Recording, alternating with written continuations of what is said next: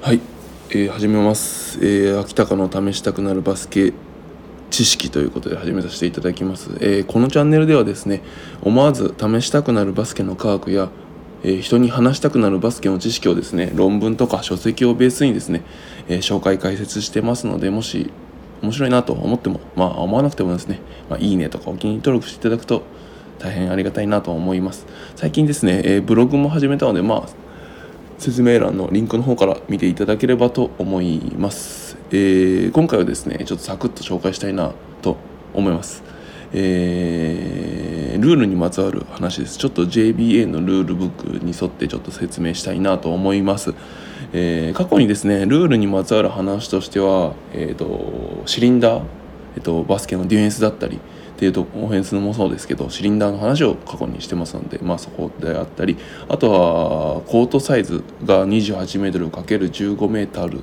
15メートルだけではないですよっていう話。あとは5秒オーバータイムってある条件下では吹かれないんですけどそういったところをまあやってるのでもし気になる方は見ていただければと思います、えーで今回なんですけどバスケの醍醐味ってまあ最後の数秒だったりしますよね。で最後のその土壇場で勝敗が決まるっていうのがまあ面白いのかなというふうに思ったりしますけど、まあ、いわゆるクラッチタイムとか。でクラッチタイムに強い選手を、まあ、クラッチシューターとかって言いますけどでそのクラッチとは、まあ、グ捕まえるまあグッと掴むっていうようなところで、えー最後の試合の終盤で観客の心をグッと掴むってことなんですかねクラッチシューターっていうところです。でえーそんな最後のワンプレーだったりスローインからの、まあ、プレーサイドスローインエンドスローインからの、まあ、スローインプレーとかいろいろありますけどそういった残り時間、えー、とショットクロック24秒の、えー時間もそうですしタイムクロックの、えー10分とかのクロックの方のそうもそうですけどこれがですねえっ、と残り2点ごめんなさい残り0.2秒だと,、えー、とちょっとシュートが、えー決まったシュートしか打てないっていうのが書かれてたのでちょっと紹介したいと思います、えー簡単に言うとですねショットクロックとかタイムクロックがですね残り0.2秒しかないとですねタップかダンクじゃないとシュートとして点数として認められませんということが記述されているのでちょっとそれを紹介したいかなと思います。はい、で、えー JBA ルール、えー説明欄のリンクに貼ってありますけど、えーそこに書いてあるのは、えースローインあるいは最後のフリースローの後のリバウンドの時にボールを掴んでショットをするためには最低でもゲームクロックあるいはショットクロックが0.3秒以上を表示していなければならない。えー0.2秒あるいは0.1秒しか表示されていない場合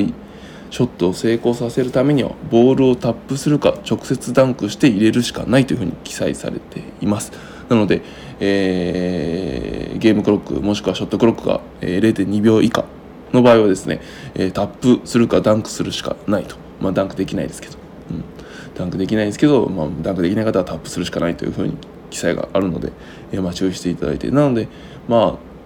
0.3秒以上あればボールをしっかり掴んでですねえーシュートを狙うってことをしてもいいんですけど0.2秒以下だと、えーまあ、ダメですよというところになってきますので、えーまあ、そんな機会ってどれぐらいあるんですかね。残り0.2秒のスローインとかフリースローの後のリバウンドからのシュートとかってうんちょっとあんま多くはないかもしれないですけどまあ知ってて損はないかなと思いますので、うん、い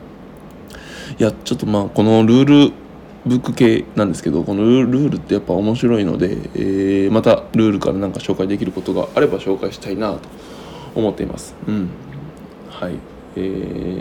ーまあ、今後もですね、えーまあ、基本的にあのボールを持たないスキルっていうのがほとんど主になってくるんですけどもうノーボールのスキルだったりそれこそボール持たないというかバスケしていない時間を改善するような